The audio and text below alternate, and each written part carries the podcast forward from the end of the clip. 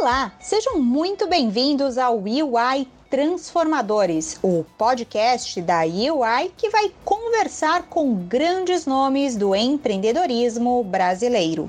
Eu sou a Beatriz Bevilacqua e me encontro com vocês a cada 15 dias para conhecermos juntos a trajetória destes profissionais que romperam as barreiras do senso comum.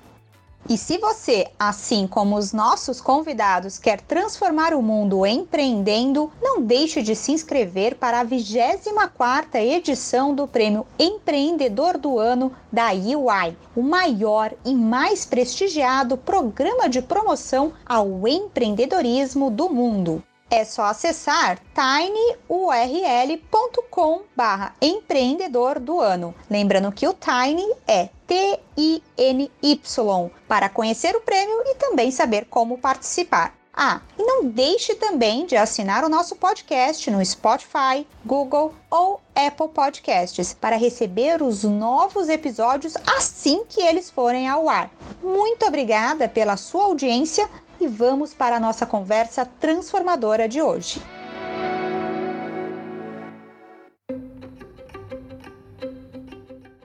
Na vida do convidado de hoje, dá para dizer que o empreendedorismo vem de berço. Nascido e criado no bairro do Brás, tradicional local de comércio de São Paulo, desde cedo ele ajudava na loja de seu pai. Mas da confecção de roupas da família até a Pets, hoje um negócio bilionário, e a maior rede de pet shops do país, o caminho foi muito longo. E ele teve experiências no entretenimento, no varejo e até mesmo uma falência. Quero agradecer pela presença do fundador da Pets aqui conosco. Seja muito bem-vindo, Sérgio Zimmermann. Beatriz, muito obrigado pelo convite. Um prazer estar aqui junto contigo e com a Cristiane. Vai ser bom compartilhar um pouquinho da história com vocês. E para acompanhar o Sérgio em nossa conversa e torná-la ainda mais interessante, também contamos com toda a experiência da Cristiane Amaral, líder de Consumer Products and Retail na UI. São mais de 28 anos de experiência na UI, gerindo clientes com suas transformações e jornadas estratégicas. Seja também muito bem-vinda ao nosso episódio, Cristiane, e obrigada, claro, pela sua presença. Muito obrigada a você, Beatriz, obrigada ao Sérgio por estarem aqui ah, compartilhando tanta inovação e inspiração para o nosso país e para os nossos empreendedores. A gente sempre gosta, né, de começar o nosso bate-papo entendendo o histórico do convidado no empreendedorismo. Como eu já comentei no início do nosso episódio, você sempre teve contato com os negócios por causa da sua família. Mas quais foram as suas primeiras incursões no empreendedorismo? Você já tinha essa vontade desde lá cedo com a sua loja no seu pai? É só, Beatriz, é, se for pensar nas primeiras incursões no, empreendedorismo, é, deve ter acontecido, acho que com oito, nove anos, quando eu comprei gibis para vender gibis usados na porta da loja do meu pai. É, ali é a primeira, primeira atividade empreendedora que eu lembro é ter montado uma banquinha de gibis usados na porta da, da loja do meu pai.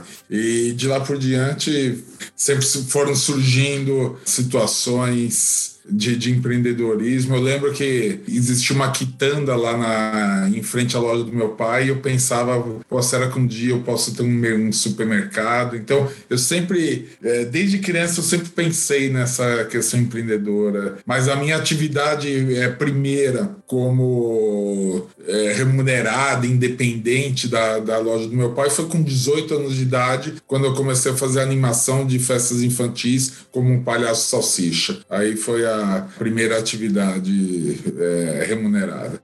Nossa, que trajetória. Eu não tinha encontrado ainda nenhuma entrevista que você tinha comentado dos oito, nove anos, ter uma banquinha de bis, de jornais à frente da loja do seu pai. Bem interessante mesmo. E a vida de empreendedor é essa mesma, né? Você vai testando e validando o modelo de negócio, e com oito anos você já tinha essa visão. Lá nos anos 90, você também tinha a atacadista Super Brasil, né? Que em alguns anos já contava com receitas, inclusive milionárias. mas o crescimento rápido e a situação econômica naquela época não era lá muito favorável é, e trouxeram alguns efeitos colaterais. Alguns anos depois, você chegou até a falir, né? Nessa época, já contando com mais de 600 funcionários, eu fico imaginando a situação. Sérgio, como que você lidou com essa experiência negativa naquele primeiro momento? E também quais foram as lições aprendidas? Beatriz, a vida sempre é feita de escolhas, né? E você sempre escolhe o que você quer viver. É, apesar do evento adverso e é difícil uh, ver algum ponto positivo num evento como o da falência, eu procurei escolher enxergar o aprendizado que aquela experiência estava me dando. É, ao invés de ficar lamentando o que eu estava perdendo materialmente, o que eu estava perdendo de prestígio, o desgaste jurídico, financeiro que teria toda aquela situação, eu procurei fazer um pensamento constante de que aquilo tudo valeria a pena por conta do aprendizado. No início é muito difícil, porque você pensa, não é possível que eu estou vivendo tudo isso e estou dizendo que isso é bom porque eu estou aprendendo. Mas depois de tanto repetir para mim mesmo, eu realmente comecei a sentir que aquilo era bom. E obviamente hoje é muito mais fácil dizer porque você já sabe um pouco do resultado do que aconteceu no novo empreendimento. Mas quando você está vivendo o auge do problema sem ainda ter revertido, realmente requer muito esforço, muita concentração de você focar dizendo dizendo que aquilo foi bom. Eu tenho é, dado diversas palestras que eu falo que eu tive o privilégio de falir. Por que, que eu digo isso? Porque a falência é um MBA, não um MBA, talvez sejam vários MBAs de aprendizado. Por mais que eu tenha estudado, nada chegou parecido com o aprendizado que eu tive no processo falimentar. A falência foi a aceleração do aprendizado, né? Pegar a trilha ali para aprender e tentar fazer novos negócios, sem dúvidas. E segundo uma pesquisa do IBGE, inclusive, publicada em 2019, se eu não me engano, quase 60% das empresas brasileiras fecham as portas após cinco anos de atividade. E eu queria perguntar para você, Cristiane, quais são os principais motivos para essa alta porcentagem, né? Tem a ver com a estrutura brasileira, a falta de experiência, a concorrência, a burocracia, e quais também seriam os pontos relevantes do setor que todos devem se ater neste momento? Olha, Beatriz, eu costumo brincar que no Brasil é muito difícil abrir uma empresa e muito fácil precisar fechar uma empresa, né? Para teres uma ideia, o Brasil ocupa a posição 138 no Doing Business do World Bank, que mede a regulamentação né, do ambiente de negócios globalmente. E para facilitar no quesito de impostos, essa posição piora e nós vamos para 184. É, então, diversos fatores podem contribuir para que uma empresa precise fechar as portas, desde as questões de regulamentação e do país, né, como eu comentei, até a questão de não ter as soluções de acordo com a demanda do mercado, forma e volume de aplicação e obtenção de recursos financeiros necessários, adequado, perca de foco, estrutura, equipe equipe. Ah, mas o que eu acredito que é crítico nesse momento é acompanhar e se ajustar à jornada do consumidor. Como o Sérgio está fazendo na PETS, a observar a mudança da configuração das famílias brasileiras nesse momento de, de pandemia. Também não, não desistir, né? O Sérgio falou que uma coisa muito importante, você escolhe o que quer viver e tirar de tudo o aprendizado e a coragem. Né? E eu acho que essa, o aprendizado desse ciclo todo né, e essas escolhas são críticas nesse momento. Né? O pós-pandemia é crítico. Várias empresas estão se ajustando para um marketplace diferenciado, o consumidor passou a acompanhar mais a economia do país e ser mais seletivo nos seus gastos, está mais preocupado com a própria saúde, com a saúde da sua família, além da preocupação do impacto que as empresas têm trazido para a sociedade. Né? Qualidade e preço permanecem críticos, mas a confiança do consumidor passa a ser ainda mais relevante né, nesse momento. Né? E a confiança agrega a credibilidade, confiabilidade, alinhamento de valores, a relevância em todo esse contexto, eu acho que são críticas. É, o nível de consciência dos consumidores e dos investidores aumentou muito, né? então eu acredito que com maior confiança do consumidor, as empresas podem avançar de uma relação mais transacional para uma relação mais de longo prazo e conseguir garantir a sustentabilidade no momento de, de transição e de tantas mudanças. É, hoje o empreendedor ele tem que errar rápido e mudar rápido, né? E como disse também o Sérgio, a vida é feita de escolhas. E os aprendizados da crise dele, né, que ele enfrentou naquele momento, deram resultado. Não à toa surgiu a Pets aí em 2002. Hoje a rede está por todo o país, são mais de 140 lojas em todas as regiões do país, um crescimento de 30% ao ano e um faturamento que já bate na casa dos bilhões. E no final de 2020, a Pets também estreou na bolsa com resultados super positivos. Sérgio, conta pra gente quais foram as principais estratégias de negócio que refletiram nesse crescimento. É, Beatriz, se me permite só uma correção, o crescimento da Pets nesse primeiro semestre passa dos 50% contra o ano passado. E o ano passado a gente já tinha crescido é, 40 e mais de 45% contra 2019. Então, Uau, os números realmente são exponenciais. 30% que você falou, foi não, tá baixo, é mais que isso. Deixa eu te contar, o, o que foi a tese central do nosso negócio foi a, a questão que em 2015 nós observamos que as vendas no mundo físico estavam normais, as vendas do mundo digital eram insignificantes no Brasil, mas no resto do mundo, no segmento pet, isso começava a se transformar. Estados Unidos e Europa estava tendo uma transformação. Incomodava muito a gente saber que para vender na internet tinha que perder dinheiro. Era fácil ganhar mercado, mas era muito difícil ganhar dinheiro. E aí nós começamos a pensar de que jeito que nós poderíamos fazer isso de forma rentável. E aí a gente começou a ver que o único jeito era de deixar totalmente integrado. Alguns meses depois, a Amazon anunciou a compra da Whole Foods nos Estados Unidos. E aí ficou mais claro a questão da omnicanalidade do, da plataforma digital integrada ao mundo físico. E a gente, felizmente, tomou essa opção em 2015 e levou três anos para que a gente concluísse todos os processos, principalmente a questão cultural e gestão das processos nas lojas físicas. Em 2018, então, nós começamos o rollout. 2019 nós concluímos o rollout. Quando e 2019 foi 7% a participação das vendas digitais. 2020, quando veio a pandemia, isso explodiu para 25%. E felizmente nós estávamos absolutamente prontos para crescer, uh, mantendo o nível de serviço e sendo sendo rentável. Então, a pandemia nos pegou no momento absolutamente preparados, porque a gente fazia isso desde 2015 para crescer no, no, mundo digital. E essa foi a tese central do nosso IPO. Isso houve um reconhecimento é, não só dos investidores brasileiros, como americanos, europeus, asiáticos, que a gente tinha uma das melhores teses de omnicanalidade de qualquer varejo mundial. Para que você tenha ideia, de cada 100 reais que a gente vende, 86 reais pelo resultado do último trimestre foi expedido por uma loja física. Então, está é,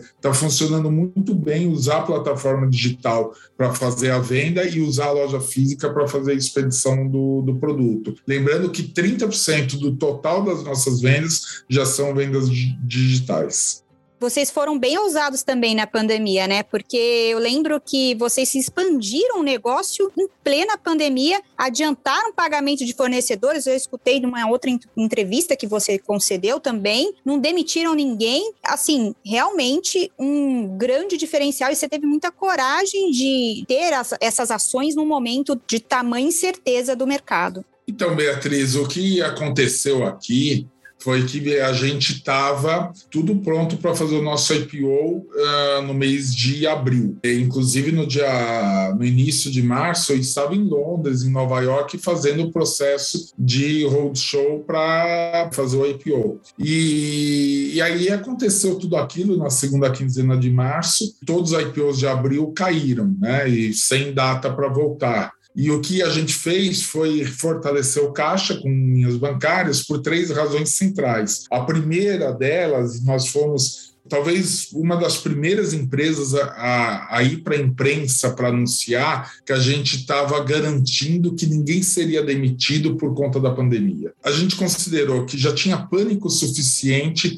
pelo problema de saúde. Não seria bom a gente adicionar o pânico do desemprego diante de tantas incertezas da vida que já existia. Então a gente teve, não hesitou em, em dar a garantia de emprego para as pessoas. A segunda coisa que nós nos preocupamos em fazer foi garantir aos fornecedores, especialmente os menores, que não só não haveria qualquer pedido de prorrogação de pagamento, como na verdade a gente se capitalizou para oferecer antecipação de pagamentos a quem precisasse fazer caixa para manter seus negócios. Aqui havia uma preocupação legítima de manter a cadeia produtiva funcionando. E a terceira razão decisão foi manter a nossa expansão porque a gente sempre entendeu que a pandemia era totalmente incerto o desfecho dela, mas um dia ela tinha que acabar. Então a gente manteve todos os planos de abertura de lojas da mesma forma. Felizmente a gente teve o apoio do sistema financeiro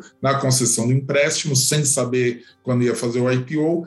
E aí, para surpresa nossa, praticamente menos de seis meses depois de tudo isso, abriu uma janela de mercado, a gente fez o IPO, foi super bem sucedido escutando o Sérgio falar né, de toda a coragem e agilidade que ele teve no, no, no, momento da pandemia. Aqui na UI foi parecido, Sérgio. A nossa primeira decisão também foi não vamos desligar as nossas pessoas. Já tem pânico demais no, no mercado. Né, sendo que no nosso negócio é capital intelectual que importa. Uma coisa que eu admiro muito nos empreendedores brasileiros é a valorização das pessoas que fazem o negócio. É, então, numa empresa que capital humano é relevante, é, é para nós ter um racional de decisão, né? Mas numa empresa como a tua, né, acreditar no próprio negócio é ainda mais crítico. Né? Isso faz a completa diferença para algumas empresas que não fecham e crescem né, no nosso país. E a gente também está observando aí uma temporada aquecida de IPOs, né? E com uma grande novidade também, a entrada de empresas de serviços na bolsas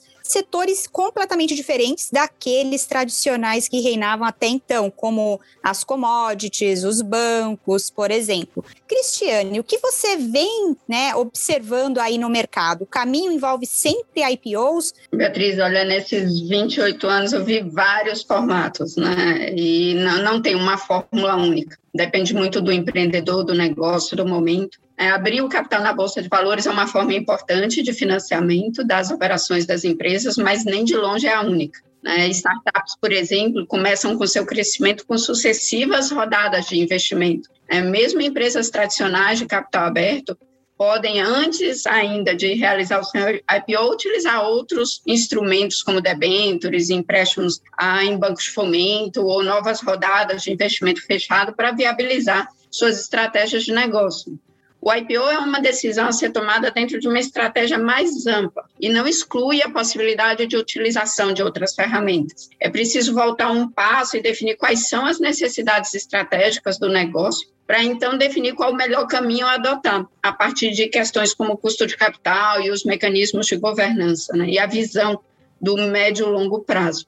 Normalmente, o IPO é adotado quando a empresa tem um planejamento acelerado de crescimento orgânico ou inorgânico e precisa do capital para executar esse plano. É, para seguir no caminho de, da listagem de suas ações, a empresa precisa apresentar ao mercado uma robustez operacional, uma governança bem desenhada, históricos de resultados auditados, a destinação do recurso para o crescimento normalmente é direcionada para a consolidação do mercado de atuação, né? entrada em mercados adjacentes também, ou expansão geográfica, ou investimento em novos produtos.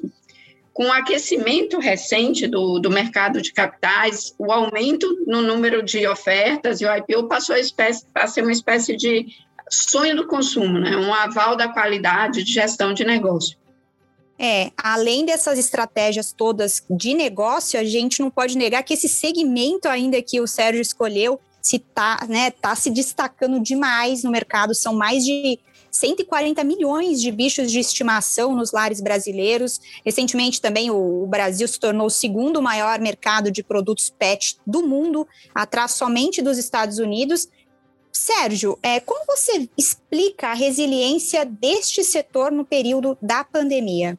É, veja só, Beatriz, a Pets, agora no dia 17 de agosto, vai completar 19 anos. Então, na Pets, eu passei pela crise de 2008, pela crise de 2014, 15, que foi né, a crise é, mais local, a 2008 foi uma crise global, e essa é a terceira crise. É, nas, do, nas duas crises anteriores, o segmento Pets sempre foi mais resiliente porque as pessoas uh, não tinham dinheiro para trocar de carro, não trocavam vestuário, não compravam imóvel, mas acabavam justamente, paradoxalmente, ficando com mais renda disponível para pequenos gastos, por exemplo, no seu pet. E elas pensavam: ah, já que eu não troquei de carro, já que eu não comprei apartamento, pelo menos eu vou investir no meu pet, eu vou comprar um pet, eu vou adotar um pet. E nas outras, nas, então nessas duas outras crises, o setor pet foi bem. Quando veio essa crise o coronavírus, essa de todas que eu conheci na vida, essa foi a crise mais assimétrica, porque ela não foi só uma crise econômica, evidentemente, é uma crise econômica associada a uma crise de saúde. E isso fez com que primeiro, setores sejam brutalmente afetados por uma dispersão gigante. Você tem setores que praticamente zeraram, é, setor de eventos, é, e, né, feiras, é, o setor de turismo no geral foi extremamente afetado, e você tem setores que cresceram, e o setor pet é um desses. E quando a gente analisa por que, que o setor pet cresceu, primeiro a humanização do pet, que tem sido crescente, já uma tendência independente de pandemia. Mas a, o crescimento, especificamente parte desse setor é explicado muito em função da quarentena. A quarentena fez com que as pessoas ficassem em casa e começassem a interagir mais com o pet. E nessa história de interagir mais, evidentemente o pet continuou comendo a mesma coisa, mas aumentou os produtos de interação. Então, brinquedinho, um ossinho, petisco, isso aumentou bastante a, a venda por conta dos tutores terem muito mais tempo de interação. E por outro lado,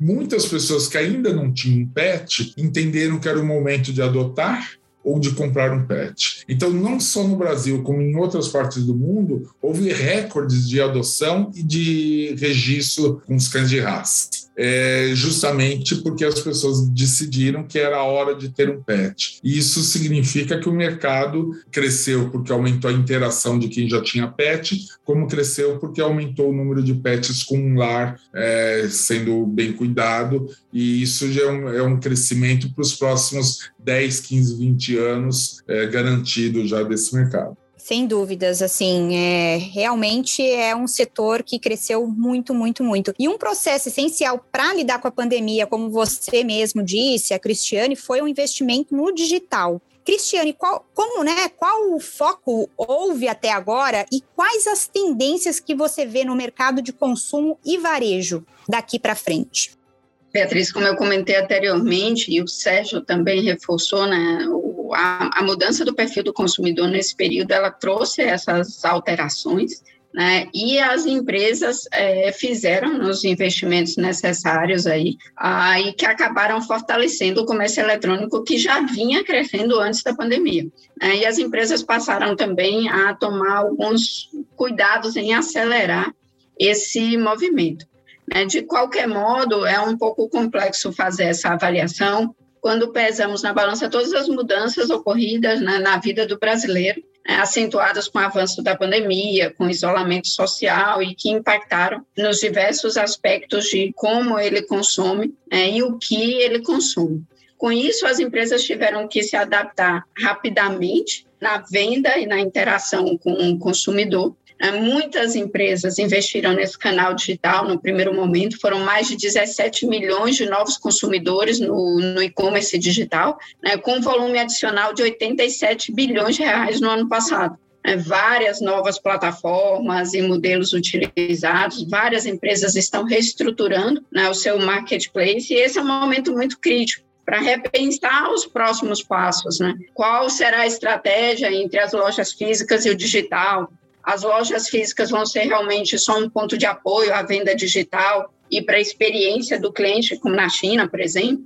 É, onde investir o capital, a estrutura física, quanto e como, é, como ajustar o planejamento da demanda para garantir uma margem e prazos adequados, considerando as questões de logística e tributação do Brasil, né? qual marketplace e a lógica de, de atuação, quais vão ser as plataformas, os parceiros, os meios de pagamento. Nós temos visto já vários clientes né, nossos otimizando o espaço físico para integrar essa experiência do cliente e também passando a funcionar como uma espécie de hub né, de CD de abastecimento. Então, seja no online ou na loja, o foco tem que continuar sendo na experiência do consumidor, orientado por dados online, né, de forma mais relevante do que nunca, né, mas eu não imagino é, uma abordagem de sucesso que não tenha um mix entre o humano e o tecnológico. E já que a gente está falando em tendências, vamos falar um pouco do futuro. Eu acompanhei as suas últimas aquisições, como a Zidog por 700 milhões, também a compra de 100% da plataforma de conteúdo Cansei de Ser Gato, que conta com mais de um milhão de seguidores nas redes sociais que amam os felinos. Essas aquisições fazem parte de uma série de ações para construir o futuro da Pets, eu imagino, né? Como um grande ecossistema pet, onde o tutor possa encontrar todas as soluções para o seu bichinho em um só lugar, muito mais fácil. Sérgio, o que você planeja para o futuro da Pets? Ampliar esse ecossistema e trazer serviços que complementam a venda de produtos é um caminho? Beatriz, nós reescrevemos a nossa visão, porque a visão anterior, que foi escrita no início de 2014, era ser a maior, melhor rede de pet shops da América Latina até 2020. E, curiosamente, a gente atingiu, a gente escreveu isso seis anos atrás. Quando a gente escreveu isso, a gente era menos da metade da, do principal concorrente, e a gente atingiu exatamente em 2020 essa questão da liderança de mercado. E, obviamente, uma vez atingida, a gente escreveu uma nova visão, que agora é ser mundialmente reconhecido como o melhor ecossistema do segmento pet até 2025. As nossas visões, elas têm data para acontecer, né? Porque é, se você não colocar uma data na visão, pode ser. Aí a visão fica muito no gerúndio, né? Então, é, sem sempre um dia pode acontecer. E o que, que significa ser mundialmente reconhecido como melhor ecossistema? Ecossistema, de tempos em tempos na administração, tem a palavra da moda. Eu acho que uma das palavras da moda agora da administração é a palavra ecossistema. Eu discordo da maioria das, dos ecossistemas que estão sendo criados por, uma, por um detalhe que é crítico. Ecossistema que só pensa como tecnologia, que só pensa que ecossistema é fazer uma tecnologia para integrar e para ser um único lugar para comprar, eu acho que está enxergando muito na parte do. Tá visualizando muito a parte do processo, mas não está enxergando o consumidor. Porque para fisgar o consumidor, o ecossistema é isso mesmo, né? Você coloca tudo lá numa plataforma integrada, sem atritos na navegabilidade, para que ele possa comprar tudo que ele queira, etc, etc. Onde que a maioria dos ecossistemas, na minha opinião, escorrega e escorrega feio? É quando tem um problema. Aí o ecossistema fala: não, não, isso aqui não é nosso. Isso aqui é a gente é uma plataforma, você precisa resolver isso com o prestador de serviço. E o consumidor que contratou aquele produto ou serviço porque confiava na sua marca, ele se sente absolutamente traído, porque quando ele tem um problema, ele é jogado para conversar com alguém que ele nem sabe quem é. Esse jeito de construir ecossistema eu considero relativamente fácil, que é só ficar plugando é, produtos e serviços para dizer que tem tudo, mas ao mesmo tempo não se responsabilizar por nada. E não é isso que eu acredito, não é isso que nós estamos montando. O que nós estamos montando é um ecossistema que a gente possa dizer que qualquer produto, especialmente qualquer serviço que ali esteja, estatisticamente falando, tem menos chance de dar problema do que se você contratasse esse serviço fora do ecossistema. E se houver problema, fique tranquilo, porque a PETS é responsável pelo serviço. Para o consumidor, tanto faz se é um funcionário CLT, se é uma empresa que a gente adquiriu ou se é um, só um parceiro comercial. O que, que importa isso para o consumidor? Ele comprou porque ele confia na Pets, ele contratou o serviço porque ele confia na Pets. A relação jurídica que a gente tem com esse prestador de serviço, ou com o funcionário, ou com a empresa, é irrelevante para o consumidor. E, e eu acho que aí tem uma grande confusão que existe um abrigo na lei para não se ter essa responsabilidade, mas não é assim que nós fazemos. O Sérgio fez um comentário que eu acredito que é super relevante essa questão do, da utilização dos dados né, e dos ecossistemas tecnológicos que estão sendo montados ah, e o vínculo disso com a confiança real do, do consumidor, né? porque o consumidor que confia é que vai ter maior probabilidade né, de dar permissão para que os dados necessários sejam coletados para servir experiências que enriqueçam a vida do, do próprio consumidor e aprofundarão ainda mais sua relação de confiança com essas marcas. Então, é com a Pets que ele está se relacionando, ele não está se relacionando com nenhum dos parceiros, né? Então, aqui, para mim, tem quatro questões super críticas para qualquer empreendedor nesse momento, para qualquer empresa. É, você fornece informações confiáveis é, e aos consumidores, você cumpre consistentemente essa promessa da marca, né? a promessa que, que, a, que a Pets, como o Sérgio comentou, está fazendo, os consumidores têm a certeza de que suas práticas vão estar alinhadas com os seus valores, né, com essa missão que você tem, e se de verdade você está enriquecendo a vida do consumidor com conteúdo relevante ou com uma experiência relevante no momento certo, porque senão é só uma transação. Né? E isso pode acabar com uma marca, pode acabar com uma história de, de negócios de sucesso. Não, excelentes pontos, assim, que nem tudo se resume à tecnologia, e é o que a maioria das empresas às vezes esquecem, né, da experiência do consumidor, de ouvir o mercado. E eu acho, Sérgio, que aquele garotinho de 8, 9 anos ali na frente da loja do pai não imaginava tanto sucesso, hein? E para fechar, então, com chave de ouro, aquela pergunta que finaliza o nosso programa qual é a característica que vocês acreditam que não pode faltar em um empreendedor de sucesso? Depois de ouvir o Sérgio, fica fácil, né? Acho que paixão para mim é a primeira. Se você não tem paixão pelo que faz ou pelo que está fazendo, pode mudar rapidamente, né? Para mim, depois vem nunca esquecer as pessoas, né? Além de muita ousadia, flexibilidade, disciplina, uma dose saudável de, de pragmatismo. Mas paixão, para mim, coragem, né? vem em primeiro lugar. E a gente viu isso aqui na, na história do Sérgio, né?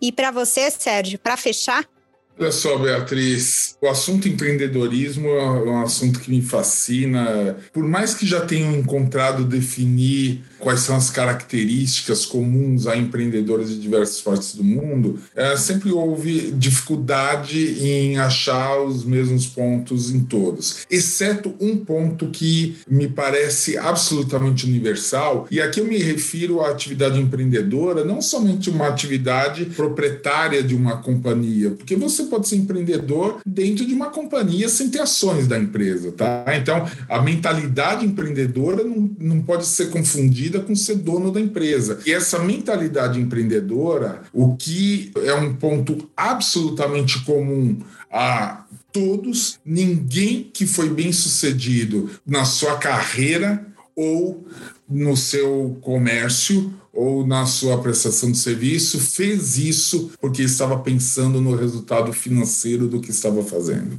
Todos que foram bem-sucedidos, sem exceção, o fizeram porque acreditavam que aquilo poderia fazer alguma diferença para os outros, porque queriam fazer ou uma inovação ou a mesma coisa de um jeito melhor, ou prestar um serviço um, com alguma ideia diferente, ou economizar alguma coisa no processo para entregar aquilo num custo menor, mas sempre focaram em criar valor, nunca focaram em saber se iam ganhar mais ou menos dinheiro para ter sucesso. Então, o que eu quero dizer para você, Cristiane, para você, Beatriz, é que seja lá onde você estiver, seja você numa companhia, seja você querendo começar uma coisa, nunca pense em dinheiro. Se você um dia quiser ganhar dinheiro de verdade. É consequência o dinheiro, né? E com esse papo sobre tendências e o futuro, a gente chega já ao final de mais um episódio do UI Transformadores. Foi uma grande honra, como eu disse aqui. Eu tenho certeza que os nossos ouvintes se inspiraram muito com essas histórias de aprendizados e de sucesso